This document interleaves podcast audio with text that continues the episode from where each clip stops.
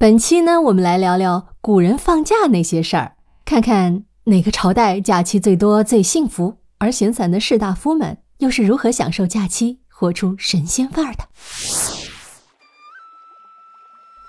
先让大家来猜猜啊，古代哪个朝代的假期最多呢？是唐朝、宋朝、元朝、明朝、清朝，还是哪个时代呢？答案是宋朝。宋朝的假期多到什么程度啊？公职人员呐，全年居然有一百多天假期呀！也就是说，一年有接近三分之一的时间可以休息。除了元旦、寒食、冬至、上元、夏至、中元、立春、清明等等假期外啊，宋代还有一项超级福利：每到农历十二月二十日，官员就可以封印回家度假，到次年正月二十再返回衙门。开印办公，那时的春节啊，历时一个月，怎一个爽字了得！不仅如此啊，碰到皇帝或皇后崩逝的忌日，还有大假，大忌呢十五天，小忌呢四天，假期多，福利好，所以宋朝人很会吃喝玩乐。北宋的孟元老在《东京梦华录》中写道：“时节相次，各有观赏，箫鼓喧空，几家夜宴。”大意就是说啊，在元宵节、中秋节等各种节假日里，大家花式游玩，通宵达旦。所以论放假，宋代在历朝历代中真是遥遥领先呐。当然了，唐代也不错。在唐代啊，加上正常的每月休息三天，唐朝的公务员们每年至少有八十多天的假期。这八十多天的假期怎么来的呢？首先，除了每月例休三天。每年共三十六天的公假，唐朝人还有三个黄金周：春节、清明、冬至，这三个节日各放假七天，一共二十一天。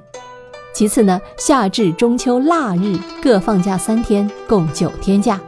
还有元宵节、中元节、端午节、重阳节等各个节日以及各个节气都休假一天，二十四节气又有二十多天的假期。另外呢，皇帝的生日名叫。千秋节，老子的生日，佛祖的生日也放假。佛祖的生日我们可以理解啊，那为什么会在老子生日那天放假呢？怎么不是孔子、墨子生日当天放假呢？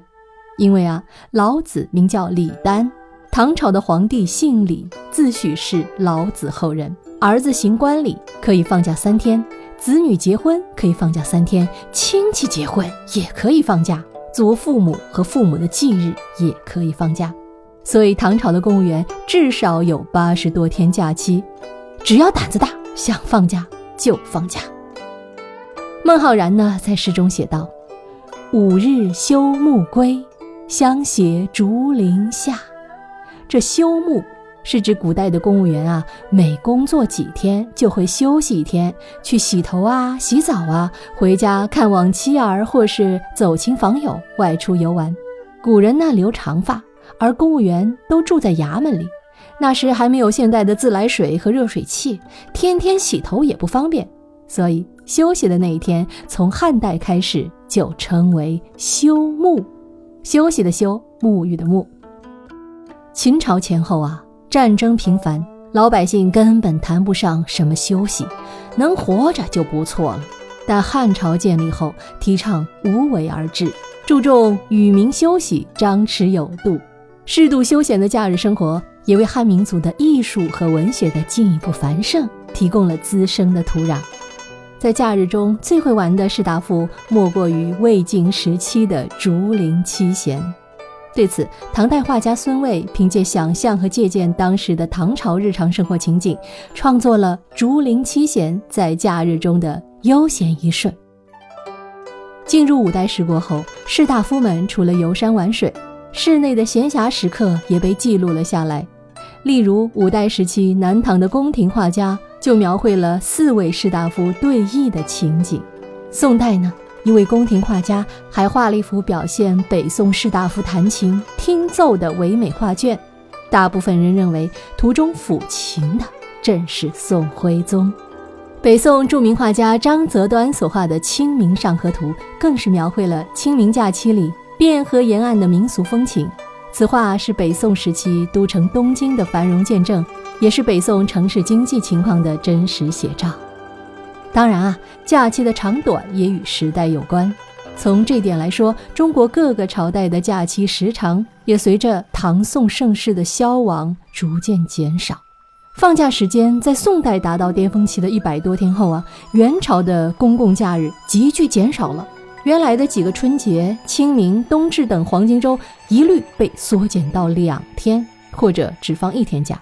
据考据啊，元朝时全年公共假日加上每个月的休息，只剩下了五十二天，相比宋朝减少了五十来天的假期。明朝的假期呢，比元代更少。明代的公务员更辛苦啊，一个月只休一天，常常得忙个半死。到了清朝呢，鸦片战争前大抵沿用明朝的放假制度，不同的是，清朝把冬至、元旦、元宵这三个节日串联起来一起放假，除此之外不再设其他假期。这样的改动，不知道清朝的官员作何感想。而我们现在所通行的周末休息制度，也是从清朝开始实施的。鸦片战争后，清廷开始学习西方，将原来每个月三天的休假。改成了星期天休假制。我们现代人的幸福生活也不赖呀。正常双休的话，全年大约五十二个星期，可以休息约一百零四天，加上元旦、春节、清明节、劳动节、端午节、中秋节、国庆节等，我们的假期也有一百一十五天左右。好了，密室里的故事，探寻时光深处的传奇，目前为您讲述。感谢您的收听，也欢迎您的订阅、点赞、留言、评论、月票。我们下期见。